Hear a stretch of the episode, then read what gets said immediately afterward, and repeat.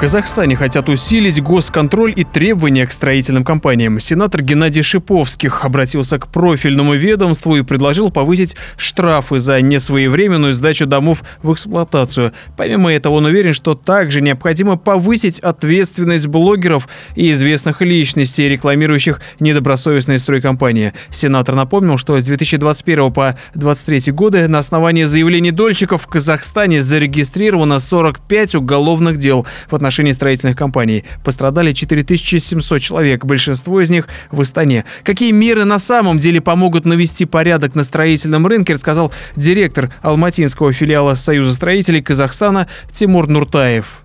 Я бы, наверное, внес бы не штраф а, застройщику, а я бы, наверное, обязал бы всех застройщиков, чтобы в типовом договоре о долевом строительстве стоял пункт о штрафе случае завершения объекта не в срок.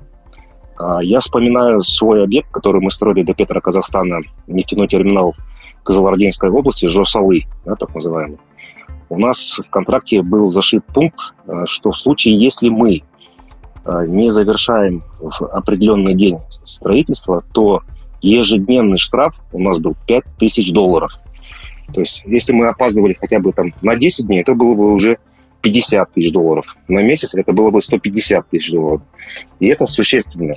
И наоборот, если мы заканчивали там на день раньше, у нас бонус 5 тысяч долларов. На 10 дней 50 тысяч долларов. На месяц 150 тысяч долларов. То есть я считаю, это хорошая мотивация строить вовремя и быстрее. На самом деле существует, к сожалению, болезнь у наших э, строительных компаний. Они, есть такое понятие, как управление временем. То есть мало строительных компаний, которые делают график производства работ, в котором ты можешь отслеживать, э, входишь ты в сроки строительства, либо ты опаздываешь. Вот. И, к сожалению, строительные компании этим страдают. Вот. И я бы порекомендовал бы всем бы нашим управленцам пройти обязательно э, сертификацию и обучение по управлению проектами. В управлении проектами прям заложено, что нужно строить срок – да, то есть графики производства работ, они должны быть. И я бы эти графики производства работ бы показывал бы дольщикам. То есть мы идем в срок. Кстати, у базиса такая есть. До окончания базиса, а у BI такая есть.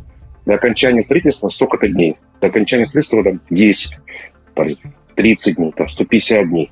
Это хороший, кстати, признак того, что строительная компания следит за сроками. Равиль Сайганов специально для Бизнес ФМ.